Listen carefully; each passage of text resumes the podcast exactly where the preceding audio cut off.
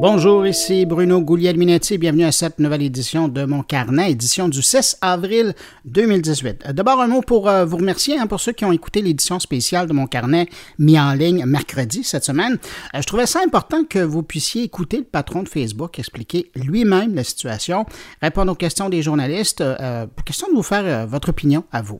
On a souvent la chance de voir des points de presse des politiciens à la télé ou ailleurs sur Internet, mais ce type d'appel-conférence, c'est plutôt difficile euh, d'y avoir accès, à moins euh, d'y être invité. Alors là, c'était comme si vous y étiez. Euh, si vous n'avez pas encore écouté et que le sujet vous intéresse, que vous êtes curieux, passez écouter mon carnet en date du 4 avril. Sinon, dans cette édition de mon carnet, édition régulière, je vais me permettre de revenir brièvement sur le dossier Facebook, mais ça, bon, ça sera après mon retour sur l'actualité techno de la semaine, parce qu'il y a eu bien d'autres choses très intéressantes cette semaine, mis à part l'actualité reliée à Facebook. Vous allez l'entendre de son côté, mon collègue Jean-François Poulain s'arrête sur un sujet qui nous touche tous euh, du moment qu'on a un téléphone intelligent ou qu'on utilise un service sur Internet. Je parle des notifications. Il y a une façon de faire, il y a des gens qui s'intéressent à ça, qui sont des pros dans la notification, et Jean-François Poulain va nous en présenter une. Et puis, Stéphane Ricoul, lui, toujours aussi sérieux, nous parle de politique numérique au Québec, une autre de ces sages réflexions. Avant de passer à ma rétrospective de la semaine, je prends un instant quand même pour saluer cinq auditeurs qui ont pris le temps d'écouter mon carnet la semaine dernière. Salutations à Luc Lefebvre, Paul Toupin, René Caron, David Toussaint et Émilien Edmond. À vous cinq, merci pour l'écoute et évidemment, ben, merci à vous qui nous accueillez aujourd'hui entre vos deux oreilles.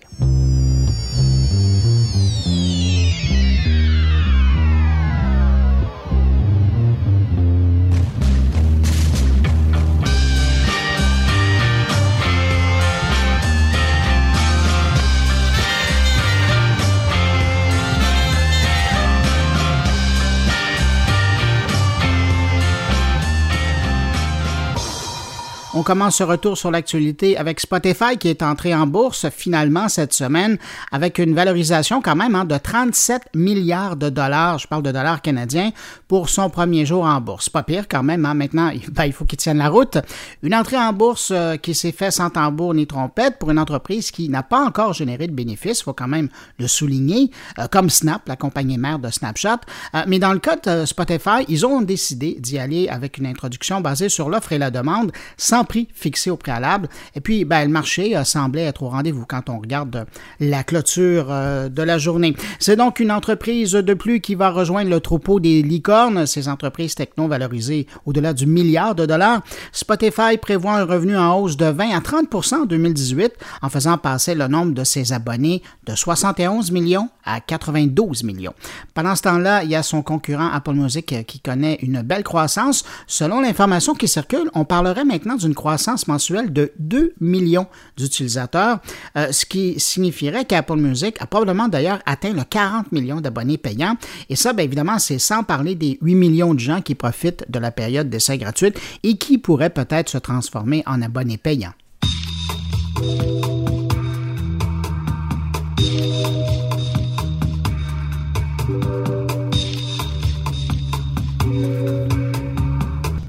L'application de messagerie Messenger permet dorénavant le partage de vidéos en format HD encodé en 720 et aussi les prises en 360 degrés.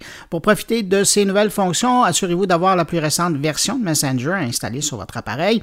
Dans le cas d'une photo, la photo panoramique euh, ou à 360 degrés pourrait être visionnée par votre correspondant avec l'effet immersif souhaité en déplaçant tout simplement son téléphone autour de lui, comme il le ferait d'ailleurs s'il consultait la même photo sur Facebook.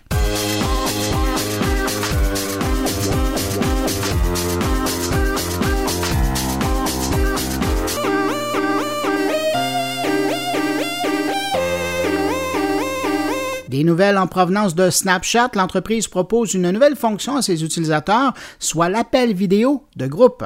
On parle de groupes qui vont jusqu'à 16 personnes. Euh, pour ce qui est de l'appel audio uniquement, ben, on parle alors de la possibilité d'avoir 32 participants en simultané. Concrètement, un utilisateur Snapchat peut inviter les membres d'un groupe et déclencher un appel à rejoindre une conversation. Euh, Snapchat a pensé aux retardataires, ça c'est une bonne chose parce qu'il est possible de se joindre à une conversation audio ou ou déjà en cours, si évidemment on ne fait pas dépasser la limite des participants, de 16 personnes en vidéo et 32 en audio. Et pendant qu'on parle du sujet, si vous êtes un amateur de conversation de groupe, je rappelle hein, que Messenger, de son côté, propose des appels vidéo de 50 utilisateurs. Et chez Instagram, c'est une question de temps avant que la fonction soit proposée, euh, parce qu'il semble qu'elle soit déjà présente en partie dans le code de programmation de l'application. Mais pour revenir à Snapchat cette semaine, c'était aussi l'occasion de souligner l'arrivée officielle des mentions dans les stories. En français, concrètement, ça signifie que les utilisateurs de Snapchat peuvent désormais identifier quelqu'un dans leur publication et même mettre un lien vers leur profil Snapchat.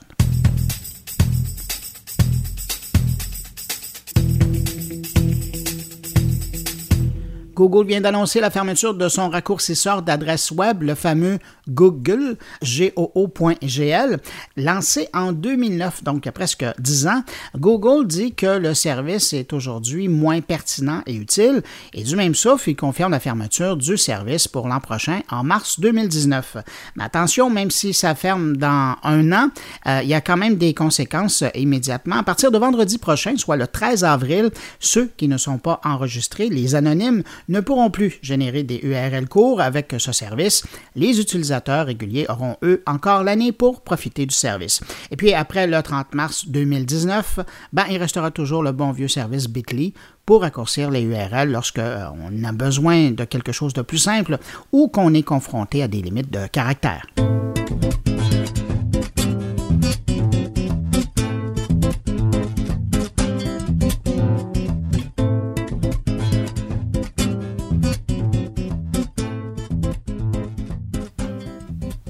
On a beaucoup parlé de Facebook cette semaine en matière de données privées, mais les gens derrière l'application de rencontre gay Grinder ont aussi été pointés du doigt et pour cause, on a découvert que le statut des utilisateurs atteints de VIH et leur date de dernier test avaient été partagés avec deux autres entreprises. De plus, toutes les données partagées par Grinder rendent les personnes identifiables et on peut même les géolocaliser.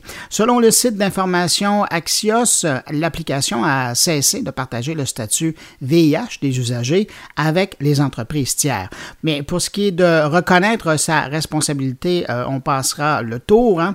Euh, le patron de Grindr a tout simplement dit que les usagers pouvaient choisir ou non d'indiquer sur leur profil leur statut VIH et c'est donc à eux d'être vigilants. Et puis, tout en affirmant que Grindr limite le partage de données au strict nécessaire, eh bien Grindr reconnaît quand même que parfois ces données peuvent inclure des infos relatives à la localisation et au statut VIH des euh, utilisateurs car ce sont des informations qui sont disponibles dans l'application.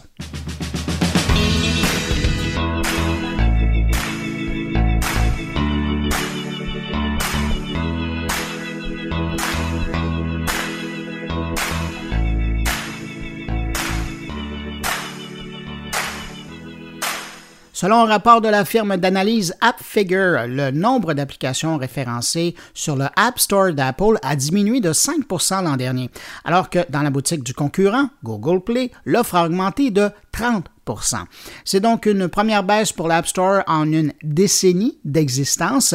Au début de 2017, la boutique proposait 2,2 millions d'applications pour l'environnement iOS, mais la boutique a terminé l'année en offrant 100 000 applications de moins. De son côté, la boutique euh, Google Play est rendue avec un catalogue de 3,6 millions d'applications. Comment on peut expliquer la situation? Ben, D'une part, il est certain que les consignes euh, plus strictes d'Apple pour la validation des applications et puis aussi la suppression de celles-ci doit beaucoup jouer dans la balance dans cette diminution. Particulièrement euh, toutes ces vieilles applications qui n'ont pas été mises à jour et donc obsolètes ou non conformes aux nouvelles règles d'Apple. L'autre explication importante, c'est qu'il y a aussi beaucoup de nouvelles applications proposées aux utilisateurs d'appareils Android. On parle quand même de 1, 1,5 millions de nouvelles applications pour Android au cours de l'année, comparativement à seulement 755 000 pour l'univers de iOS d'Apple.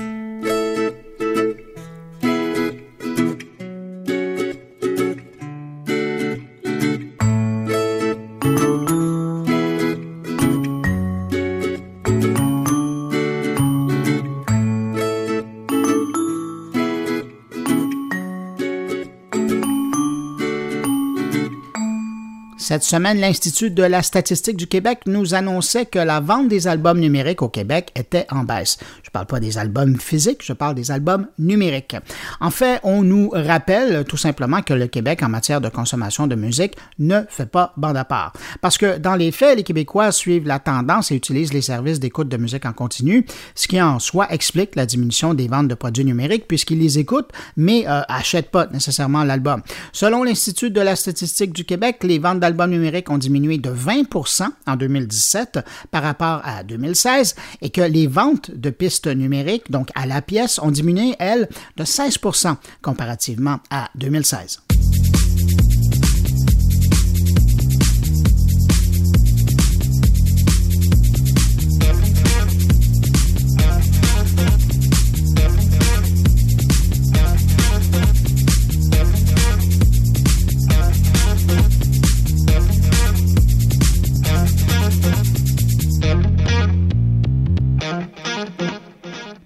Tiens, parlant de musique en format numérique, euh, si vous utilisez le service Amazon Music pour stocker vos vieux fichiers MP3, ben écoutez bien ça, Amazon ferme progressivement le service de stockage des chansons sur son service Amazon Music. Je dis progressivement, mais c'est assez rapide quand même. Sachez que les fichiers de musique chargés sur les serveurs d'Amazon seront effacés de votre bibliothèque à compter du 30 avril 2018. Ça, c'est à la fin du mois.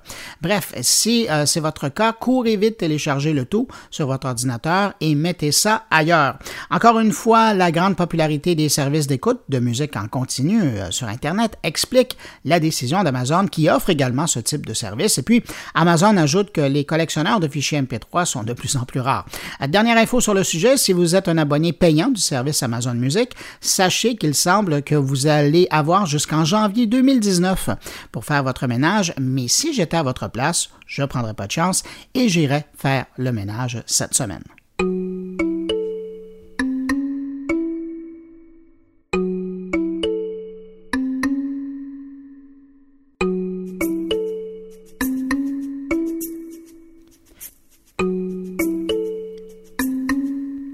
Puis, si je devais encore vous prouver la popularité ou l'impact des services d'écoute de musique en continu sur Internet, eh bien, je me tournerais vers la Grande-Bretagne où on apprenait cette semaine la BBC a de la difficulté à rejoindre le public jeune, en grande partie dû justement à la popularité là-bas des services d'écoute de musique en continu.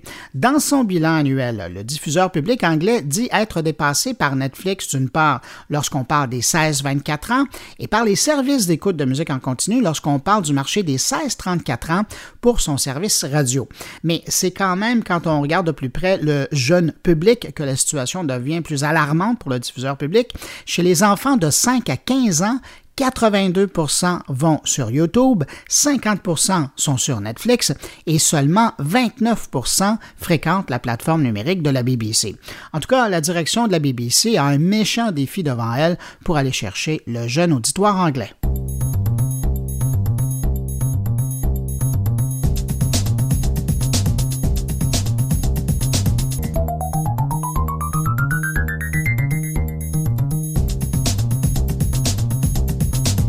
Cette semaine, c'est vraiment Ford qui m'a fait rêver dans le monde de l'automobile. On apprenait que le SUV Aviator de Lincoln utilisera bientôt le téléphone intelligent en guise de clé de contact. Avec l'application dédiée Lincoln Way, le propriétaire d'un aviator pourra déverrouiller et verrouiller les portières de son véhicule, ouvrir le coffre et faire démarrer son véhicule. Et si jamais le propriétaire du véhicule passe son aviator à quelqu'un, un code temporaire peut être généré et envoyé à ce conducteur tiers qui aura préalablement téléchargé évidemment l'application. Et puis en cas de vol, ben, dès que le code expire, il est impossible de redémarrer le véhicule.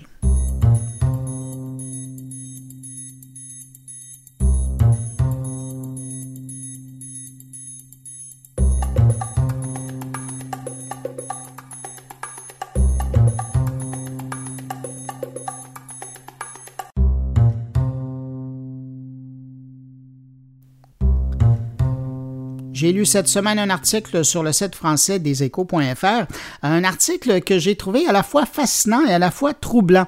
C'est l'histoire d'un homme et d'une femme qui, euh, chacun de leur côté, ont décidé d'utiliser l'intelligence artificielle et un robot conversationnel pour faire vivre un être cher après sa mort. Il y a d'abord l'histoire de cet homme mort d'un cancer l'an dernier et dont son fils continue de discuter avec lui via Facebook Messenger. Il a intégré sur le réseau social une intelligence artificielle de sa confection qui lui permet de discuter avec son père. Pour le programmer, l'Américain a profité des derniers mois de la vie de son père pour enregistrer leur conversation, sa passion pour le football américain, les origines grecques de sa famille, l'histoire de son premier chien, bref, plein de souvenirs de son père. En plus, il a évidemment joué avec euh, son sens de l'humour et sa façon de s'exprimer. Euh, et tout ça a été inséré dans ce qu'il appelle aujourd'hui, affectueusement, son dadbot, donc son père robot. Et, comme c'est un chatbot sur Messenger, ben, comme tous les autres robots conversationnels, ben, il est accessible n'importe quand. Et ça, ben, c'est contrairement à un vrai ami vivant qui, lui, ne sera pas toujours branché sur Facebook. De l'autre côté, il y a l'histoire de cette jeune russe qui habite San Francisco et qui a tenté d'immortaliser son meilleur ami, euh, qui lui est décédé dans un accident de voiture. Son ami est maintenant disponible sous les traits de l'intelligence artificielle baptisée Replica. Euh, ce robot conversationnel qui fonctionne depuis 2016 s'est nourri des milliers de messages de conversation entre les deux amis qui sont échangés euh, en ligne à travers les années. À la fin de ma lecture, comme je vous le disais, j'avais deux sentiments et c'est encore le cas en, vous racontant ces deux histoires-là. D'une part, je trouve ça fascinant que la technologie permette à des gens d'avoir encore la possibilité virtuellement d'échanger avec quelqu'un qui euh, leur est cher. Ça doit être assez réconfortant, plus que de regarder une série de photos ou même des vidéos euh, de celui ou celle qu'on a perdu. Mais de l'autre côté, il quand même quelque chose de troublant parce que ça va s'arrêter où? Est-ce que le prochain produit qu'on pourra acheter dans un salon funéraire, ce sera l'hologramme d'un défunt?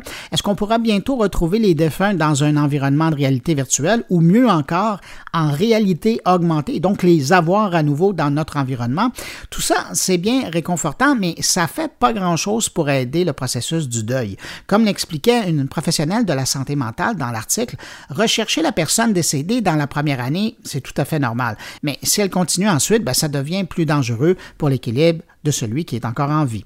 Et, le passage le plus troublant et en même temps le plus touchant euh, que j'ai lu dans cet article intitulé L'intelligence artificielle commence à faire parler les morts, signé par la journaliste Leila Marchand, c'est lorsqu'un socio-anthropologue dit les gens s'adressent aux morts à travers des publications sur leur page Facebook, mais aussi dans les messages privés. Et puis il ajoute, beaucoup d'adolescents téléphonent aux morts jusqu'à l'annulation de la ligne téléphonique de celui-ci ou envoient des SMS ou des messages vocaux sur sa messagerie.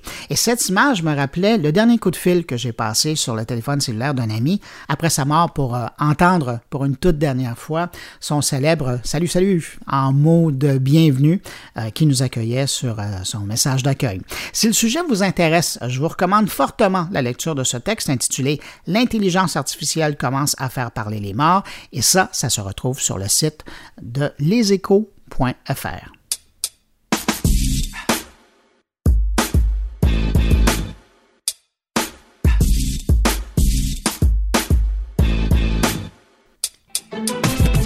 Sinon, sujet plus léger, j'ai découvert cette semaine, avec un peu de surprise d'ailleurs, que Apple et Amazon n'offraient rien à Wikipédia en échange de l'utilisation de toute l'info qui s'y retrouve et qui est souvent la base des réponses qui sont offertes aux gens qui utilisent les assistants Siri et Alexa.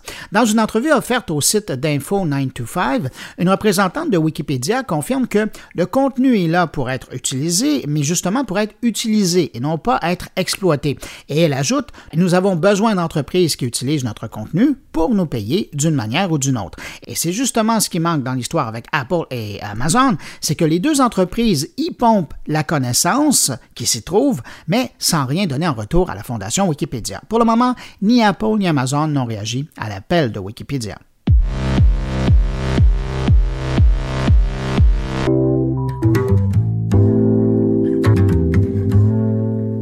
Puis un mot pour souligner la sortie de Far Cry 5 Quelle semaine pour les gens d'Ubisoft à Montréal et Toronto? Les ventes du jeu d'Ubisoft sont deux fois supérieures à celles de l'édition précédente, le Far Cry 4, et ça ben, seulement après une semaine sur le marché. Avec cet accueil, le Far Cry 5 obtient le deuxième meilleur lancement de jeu chez Ubisoft, avec un chiffre de vente de 395 millions de dollars. Fait intéressant, les ventes numériques de Far Cry 5 représentent plus de 50% de l'ensemble des ventes du titre. Et si vous aimez les chiffres, sachez que pour cette première semaine, les joueurs ont diffusé plus de 55 000 heures de Far Cry 5 sur Twitch et que les vidéos diffusées sur YouTube cumulent plus de 117 millions de visionnements.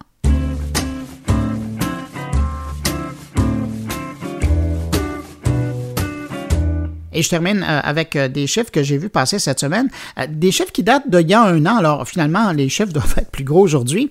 Saviez-vous qu'un millénial moyen devrait prendre 25 700 selfies au cours de sa vie? Et sur les médias sociaux, aujourd'hui ou l'an dernier, alors finalement, ça doit être environ la même chose, 55% des selfies proviennent de la génération Y. La génération X suit avec 24% des selfies. Et finalement, les baby boomers génèrent 9% de tous les selfies qu'on retrouve sur Internet.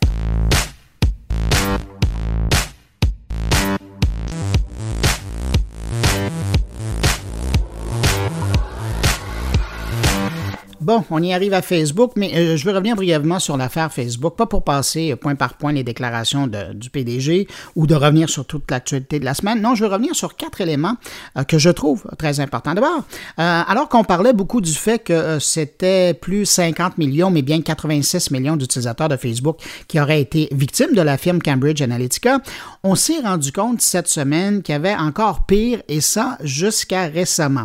Mercredi, il y a un cadre de Facebook qui a publié une information en ligne et elle a été d'ailleurs confirmée par la suite par Mark Zuckerberg concernant le fait que la plupart des 2 milliards d'utilisateurs de Facebook ont probablement eu leurs données personnelles écrémées ou visitées sur le site par des acteurs malveillants ou des entreprises tiers qui voulaient les exploiter. Donc, pas 86 millions de gens, mais bien les 2 milliards d'utilisateurs de Facebook. Donc, toute la famille. C'est énorme, ça. Ensuite, c'est de voir comment Facebook a réagi et a restreint l'usage des données par des tiers et celles des tiers. Il va y avoir moins de passage de données entre Facebook et les développeurs, mais aussi entre les data brokers et Facebook. Ce qui veut dire aussi que Facebook sera probablement moins puissant pour faire du micro-ciblage qui était si efficace. Et puis aussi, c'est lundi que Facebook devrait afficher tout en haut du fil d'actualité de ses utilisateurs un avis pour aller laisser savoir s'ils sont une victime de Cambridge Analytica. Je vous rappelle, hein, on parle de 622 000 comptes canadiens et 200 000 comptes français. Et finalement, c'est aussi lundi que Facebook devrait offrir un nouvel outil pour ajuster les réglages de confidentialité. Bon, allez, c'est assez parlé de Facebook. On fait une courte pause et lorsqu'on revient, on parle de notification avec Jean-François Poulain.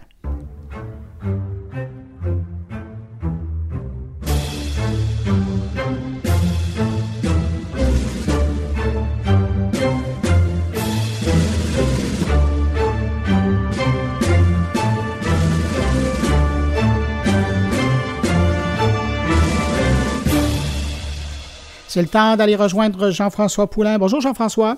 Bonjour Bruno, est-ce que ça va? Ça va très bien. C'est toujours un plaisir de te retrouver. Hey, dis donc, toi, tu as le sujet aujourd'hui. Euh, il y a plein de gens qui vont se sentir interpellés. Tu vas nous parler des notifications, ces fameux messages qu'on reçoit sur de différentes plateformes, de différents endroits, sur différents outils, pour essayer de nous aider, semble-t-il, à mieux vivre, à être mieux organisés.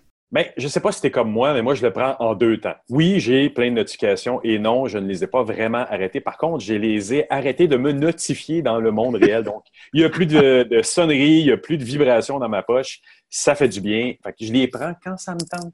c'est tellement drôle. Je fais, on n'en a pas, on n'en a jamais parlé. Je fais la même chose. Quelle différence, hein? Moi, ça fait des années. J'ai enlevé sonnerie, j'ai enlevé vibration. Il n'y a plus rien. Et je consulte mes courriels, je consulte mes textos, les messages quand moi j'ai le temps de le faire. Bien, je pense qu'il y a une grosse différence là-dedans, dans l'envahissement que ça représente, de, de, dire, ben là, à un moment donné, moi, j'arrête les, notifications, les vibrations, mais ça inclut les téléphones. Moi, les, les gens qui m'appellent n'importe quand, ben non, c'est ça. Puis on en parle dans l'entrevue aussi, c'est on, a commencé à prendre l'habitude de se faire envoyer un texto pour nous avertir qu'on va nous appeler. Sinon, t'appelles quoi pendant une réunion, pendant que ouais, ouais, ouais. ça sert à rien. mais c'est bizarre, mais on a ajouté ce, niveau-là. Mais en même temps, on est prêt quand la personne appelle. C'est pas comme un appel surpris. Tout à fait. Écoute, je, fais tellement la même chose, puis ça surprend toujours les gens. écoutez, moi, je réponds jamais au téléphone. Alors, vous m'envoyez un texto, puis après, je vais peut-être répondre. Mais si je suis disponible. Mais on est là, on est là parce qu'on est tous sursollicités par les notifications. Dans l'entrevue avec euh, Christina Cormier, donc de Cossette, euh, qu'on va rencontrer au WAC euh, Web à Québec la semaine prochaine. Mais pas seulement vous autres, tous les gens qui vont être à Québec pourront aller l'entendre. Et voilà, exactement. Tous ceux qui prennent la peine de se déplacer vers Québec la semaine prochaine, nous y serons. Moi, je vais y être pendant deux jours. Puis Christina, donc, elle parle, je pense, c'est la première journée des conférences. Puis elle nous parle des notifications. Puis c'est de ça que je parle avec elle, euh, justement, dans l'entrevue. Mais on a eu beaucoup de plaisir. C'était une conversation très, très agréable. Ah, écoute, le sujet est tellement le fun. Merci d'y avoir pensé. Merci pour cette rencontre et on l'écoute à l'instant. Salut. Allons-y. Merci. Beau sujet de conférence à Québec, puis on voulait en parler avec toi. Euh, tu veux parler de la gestion des notifications. Je trouve que c'est un sujet super intéressant parce que moi, sur mon téléphone, je les ai toutes coupées. Ah mon Dieu! Mais c'est donc intéressant de commencer avec cette affirmation-là. Mais bonjour pour commencer. Bonjour. Euh, de commencer avec cette affirmation que les notifications sont coupées, euh, je trouve ça tellement passionnant parce, parce que c'est un des points que j'ai abordé dans, le fond, le, sujet que j'aborde pour ma conférence, c'est un, sujet sur lequel j'ai travaillé lors de mon essai à la maîtrise en design d'interaction, euh, sur lequel j'ai fait euh, une, bonne part de recherche. Puis, cet aspect-là qui est d'arrêter les notifications.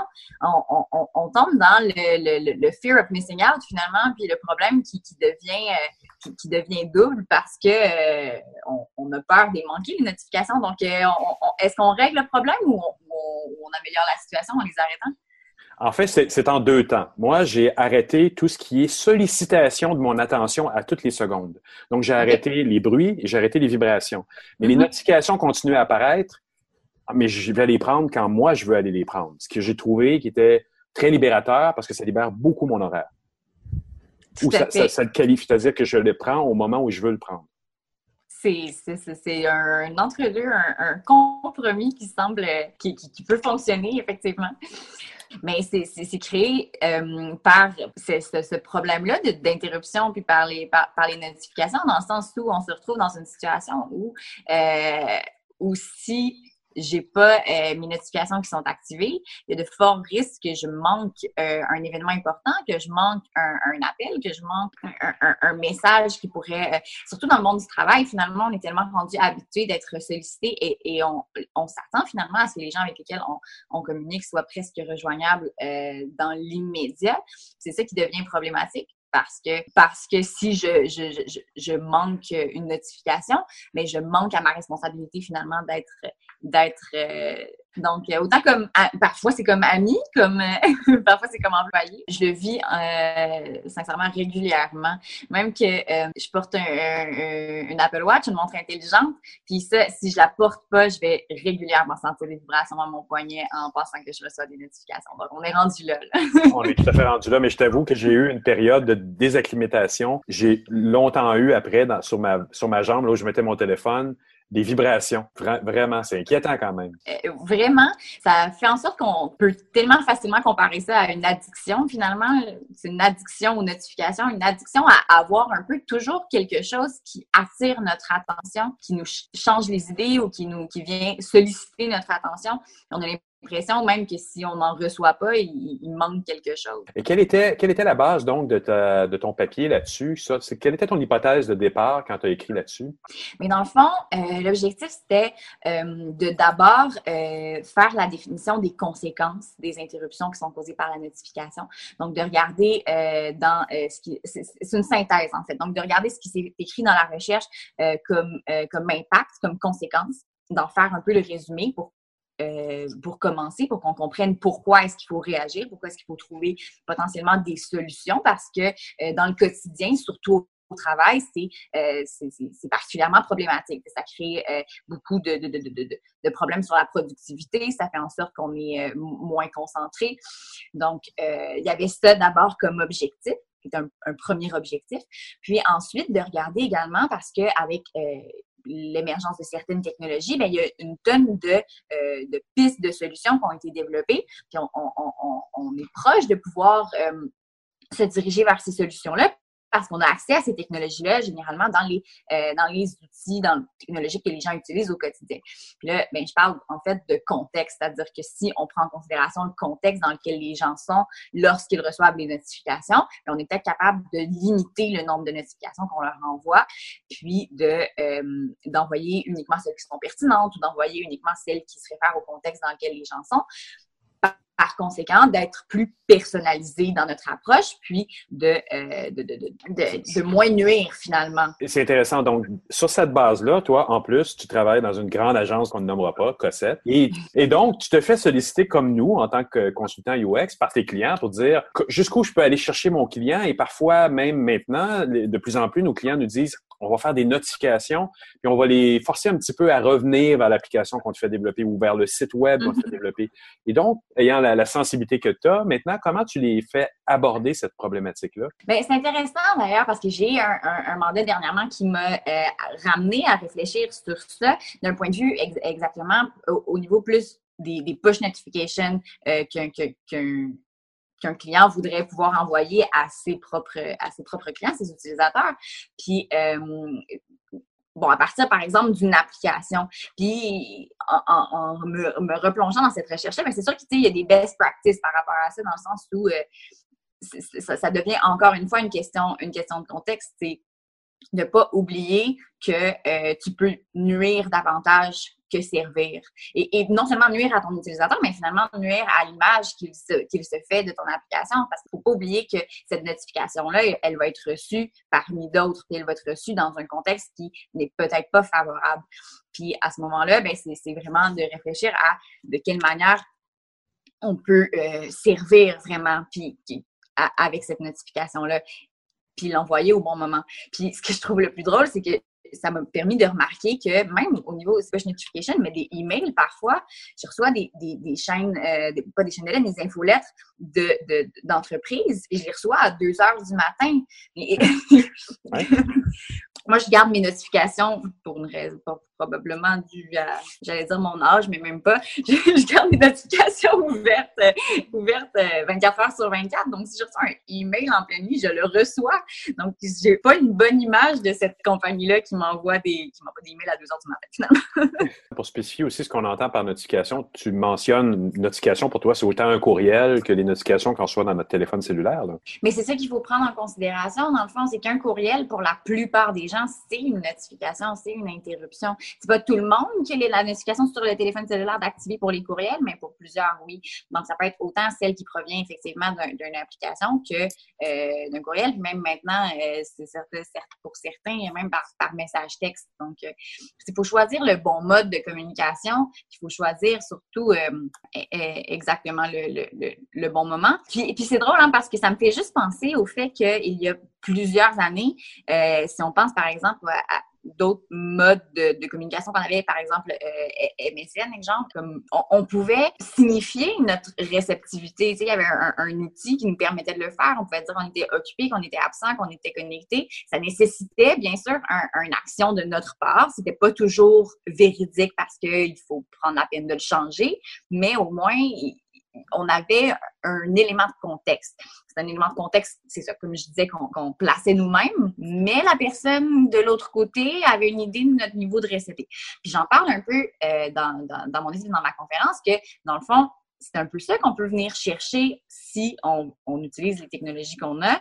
On peut aller chercher du contexte puis pas obliger forcément la personne à euh, devoir changer son statut de connexion elle-même, mais peut-être signifier à l'interlocuteur un niveau de réceptivité qui est déduit par le contexte, par exemple. Ça, ça devient des possibilités. Par conséquent, ben, si je me suis connectée, ben, pourquoi est-ce que je ne t'ai pas répondu? Ça veut dire que j'ai été dans mes messages, que j'ai vaqué à d'autres messages, d'autres occupations, mais pas le donc, Tu disais que dans ta conférence, tu allais aborder des pistes de solutions euh, émergentes. Est-ce que tu peux nous en donner un exemple pour mettre l'eau à la bouche des gens qui vont être là? dans la manière dont euh, je l'ai abordé dans mon, euh, dans mon essai, il y a des pistes de solutions, mais c'est de la recherche. Hein. C'est des, des, choses qui, c'est des tests. Des, on parle de, par exemple, d'aller chercher le, la fréquence cardiaque ou l'activité cérébrale avec des, des électrocardiogrammes. Puis, les gens ont testé ce genre de, d'indices-là, de, de à, l'aide de capteurs, pour savoir est-ce que en, en, me fiant à la fréquence cardiaque, je suis capable de savoir est-ce que la personne est réceptive.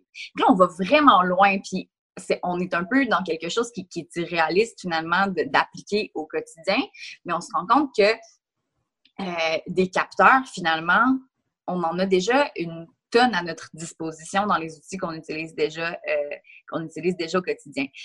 Si on pense juste au téléphone, on est capable d'avoir le, mouvement avec les accéléromètres. Donc, on est déjà capable de savoir une tonne de choses par rapport au mouvement de la personne.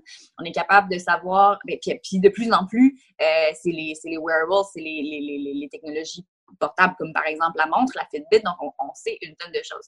Puis après ça, si tu y penses, toutes ces choses-là, de plus en plus, vivent en écosystème. Si je pense à moi, qui est un utilisateur un petit peu extrême, mais qui, a un, euh, un, iPhone, un MacBook, une Apple Watch, toutes ces choses-là se parlent entre elles. Fait en théorie, j'ai toutes les, toutes les informations nécessaires pour savoir que je suis en train de travailler, ou que je suis en déplacement, ou que je suis à la maison, ou que je suis. donc forcément, ces trois choses-là ensemble sont capables de connaître mon contexte. Mais est-ce qu'on ne peut pas dire justement que quand on utilise ces paramètres-là pour le bien, c'est-à-dire que si on envoie dans le bon contexte une information au bon moment, on ne nuit pas, on aide? Je pense que c'est à peu près toutes les technologies qui ont eu un taux de pénétration énorme dans les dernières années, comme le cellulaire.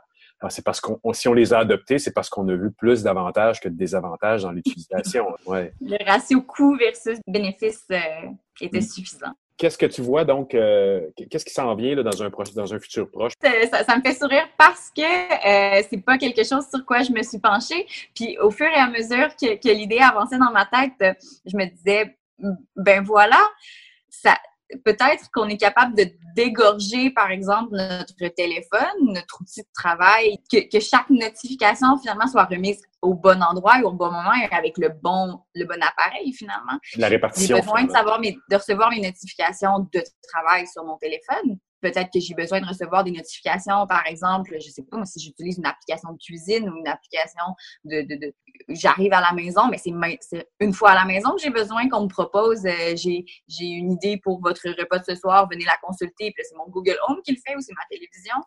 C'est un peu l'optique la, dans laquelle j'abordais euh, j'abordais la chose. C'est-à-dire que dans ma vision, l'objectif, ce serait que, qu'un système de notification, ce serait de créer un, système de notification intelligent. Après ça, passe par quel, euh, par quel euh, médium? Est-ce que c'est justement comme un, Google Home qui permet de, qui permet, qui permet de le faire?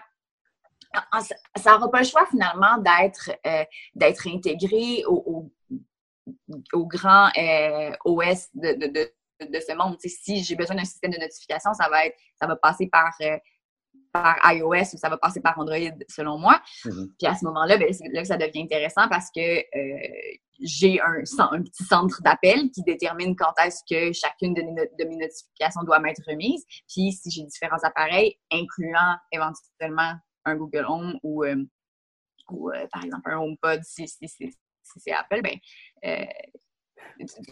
tous, ces éléments-là fonctionnent en écosystème, fonctionnent en synergie finalement. on a eu ce conférencier-là au WAC l'année dernière, Golden Krishna, euh, qui parle de no interface. Est-ce que comment tu rejoins cette philosophie-là? Parce que là, on est quasiment dans le no interface. On parle de notification, donc on, oblige quasiment, c'est-à-dire qu'on on, va chercher notre utilisateur, on push quelque chose vers lui. Euh, c'est pas loin de cette vision-là que, que Golden nous a partagé l'année dernière. Qu'est-ce que tu en penses? Mais tout à fait, c'est un peu en parallèle dans le sens où euh, euh, mon, euh, mon sujet ne sous-entend pas forcément une interface. Quand on parle de notification, on parle d'interaction, on parle de, dialogue entre un système et un utilisateur, puis ça, ça, implique pas justement nécessairement après ça de le ramener vers une interface, de le ramener vers, vers un vers un device. Puis, c'est drôle qu'on parle de Golden Krishna parce que euh, j'adore son livre euh, No Interface the Best Interface. J'étais à sa conférence au WAC l'année dernière. Je ne peux pas être plus d'accord avec sa philosophie parce que j'aime toujours nommer en exemple certains exemples de son livre. Par exemple, les interfaces dans les voitures dernièrement. Oui dans les dernières années, c'est en train de devenir hors de contrôle. Je ne comprends pas que, le, volume de ta voiture, le volume de ta radio doivent être contrôlés dans une interface. C'est ce genre de choses-là où je me dis, on va trop loin, on essaie de régler tous les problèmes par ça, puis il faut revenir un petit peu en arrière, il faut arrêter de, faire une obsession sur l'interface, euh, puis réfléchir au meilleur outil pour le meilleur contexte. Puis ça, on, c'est exactement le même discours que j'ai avec les notifications finalement. La notification n'est pas toujours la bonne pour le contexte, ben l'interface n'est pas toujours le bon.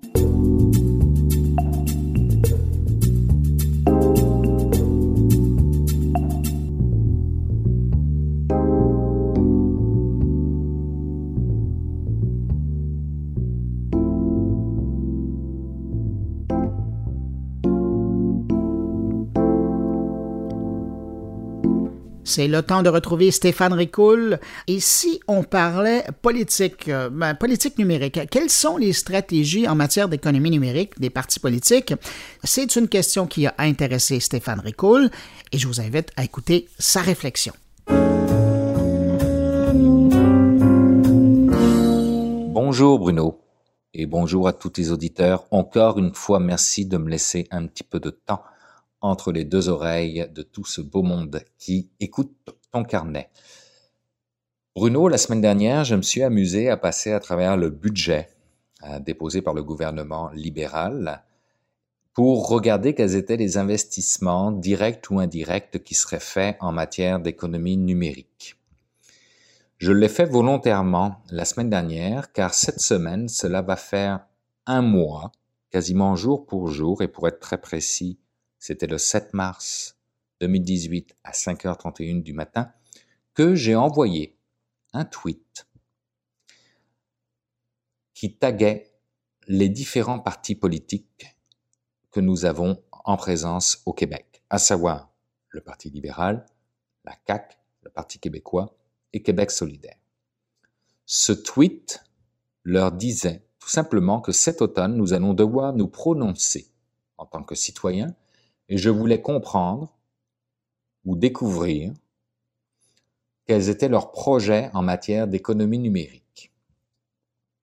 Mon parti politique à moi, c'est l'économie numérique, c'est le parti de l'économie numérique. Donc, mon vote va aller au parti qui me convaincra qu'ils sont les meilleurs pour amener le Québec dans le 21e siècle j'ai besoin, et j'espère que de nombreux citoyens ont besoin, de comprendre comment chaque parti compte aider nos entreprises, qu'elles soient petites, moyennes ou grandes, dans leur transformation vers cette économie numérique qui ne cesse de croître. J'ai besoin de comprendre et de voter pour le parti politique qui va réformer notre éducation, pour que les jeunes que nous formons aujourd'hui, nous puissions les former sur des technologies dont les entreprises ont besoin pour demain.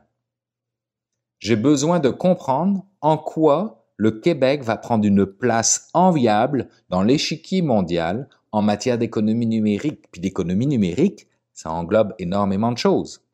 Pas juste l'intelligence artificielle, blockchain ou crypto-monnaie. C'est beaucoup plus que ça. Je n'ai obtenu aucune réponse au tweet que j'ai envoyé. Alors Bruno, j'espère sincèrement que l'ensemble des partis politiques québécois écoutent ton carnet et vont nous fournir enfin des réponses à cette question qui est fort simple. C'est quoi leur projet en matière d'économie numérique? On le sait que le Parti libéral a déposé une stratégie numérique pour le Québec a émis la volonté de former un conseil numérique, mais on ne sait rien de la CAQ du Parti québécois ou de Québec solidaire. Mon choix doit être éclairé, le choix des citoyens doit être éclairé, on a besoin de comprendre ça. Donc, merci Bruno et messieurs, mesdames les politiciens, j'espère que vous entendrez ce message et que vous y répondrez.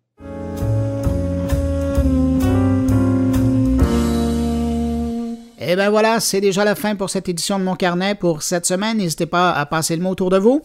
Si vous pensez qu'un ami pourrait être intéressé, vous le dites. Si vous pensez que vos lecteurs, vos amis sur les réseaux sociaux peuvent être intéressés, vous passez le mot. C'est toujours apprécié. Merci à ceux qui l'ont déjà fait. Euh, si vous désirez me laisser un mot, vous pouvez le faire en passant par la page Facebook de mon carnet, par le biais de mon compte Twitter ou sur ma page SoundCloud ou encore dans la version blog de moncarnet.com. Merci d'avoir été là. Je salue les nouveaux abonnés, les nouveaux auditeurs qui euh, nous ont découverts dans la presse ou chez Paul Arcan. Et je vous retrouve vendredi prochain pour une nouvelle édition de mon carnet. Au revoir.